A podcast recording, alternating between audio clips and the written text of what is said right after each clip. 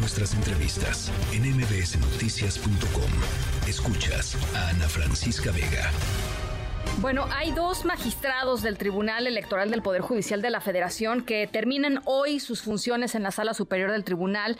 Em, estamos en pleno proceso electoral. Uno supondría que esto tendría que ser una verdadera prioridad para eh, pues los senadores, que son los encargados de nombrar a los eh, magistrados. Eh, son José Luis Vargas e Indalfer Infante, los dos magistrados que salen del Tribunal Electoral del Poder Judicial. Pero el Senado todavía no designa quienes van a suplir las funciones. Se van, eso sí, de vacaciones, se van de puente. Eh, estos nombramientos pendientes de los magistrados del tribunal eh, que tiene eh, pendientes el, Senado suman otros 44 de salas regionales y especializadas también en materia electoral. Repito, no, es grave en sí mismo que haya una omisión en la falta de estos nombramientos, pero todavía más grave pensando en lo complicadísimo que va a ser este proceso electoral 2024 eh, que ya inició. Itzel Checa, coordinadora general del Observatorio de Designaciones Públicas, me da gusto saludarte como siempre, Itzel. Igualmente, querida Ana, buenas noches, un gusto y saludos a todo tu auditorio. ¿Cómo lo están viendo ustedes? Pues mira, nos preocupa mucho porque como tú bien lo apuntabas, no es la única designación que está pendiente.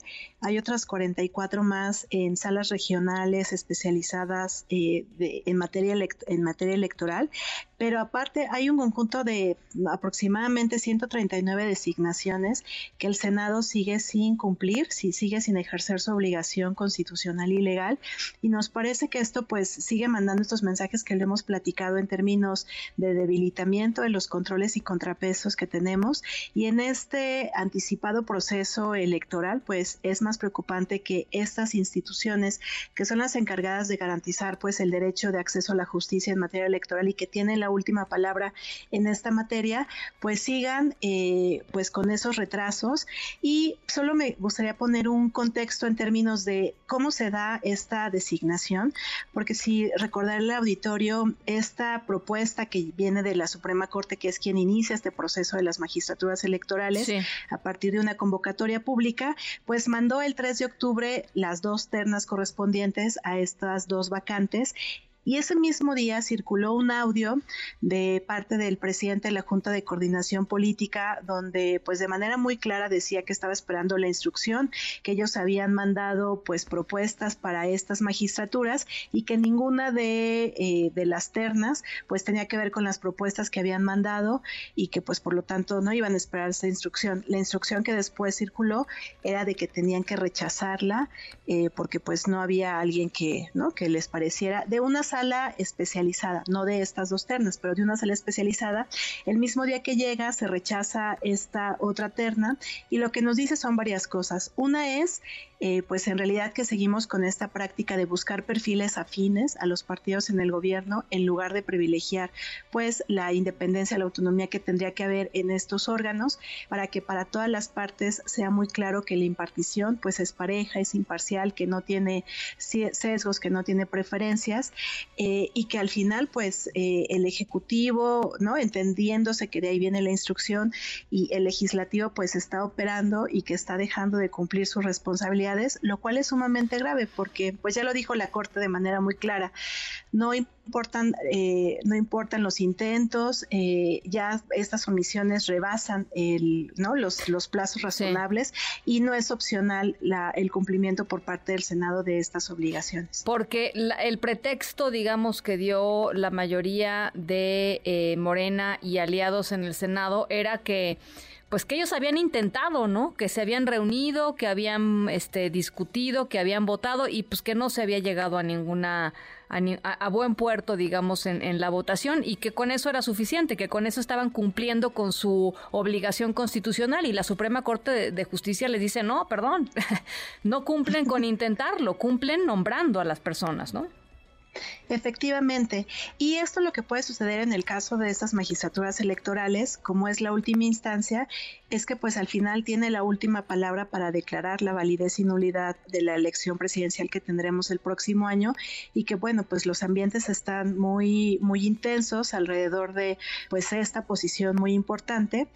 Y eh, pues son siete integrantes los que conforman ese tribunal, se necesitan cinco para declarar esta validez, con estas dos vacantes, quería se necesitan seis para declarar esta validez, con estas dos vacantes se generan cinco. Y hay ahí una pues una parte que podría salvar la, la, situación, que tiene que ver con una disposición de la ley del Poder Judicial de la Federación, donde dice que pues dos personas, las más con mayor antigüedad o de mayor edad, puedan ocupar temporalmente estas magistraturas en tanto el Senado para resolver asuntos, ¿no? Asuntos que se vayan, que se vayan requiriendo.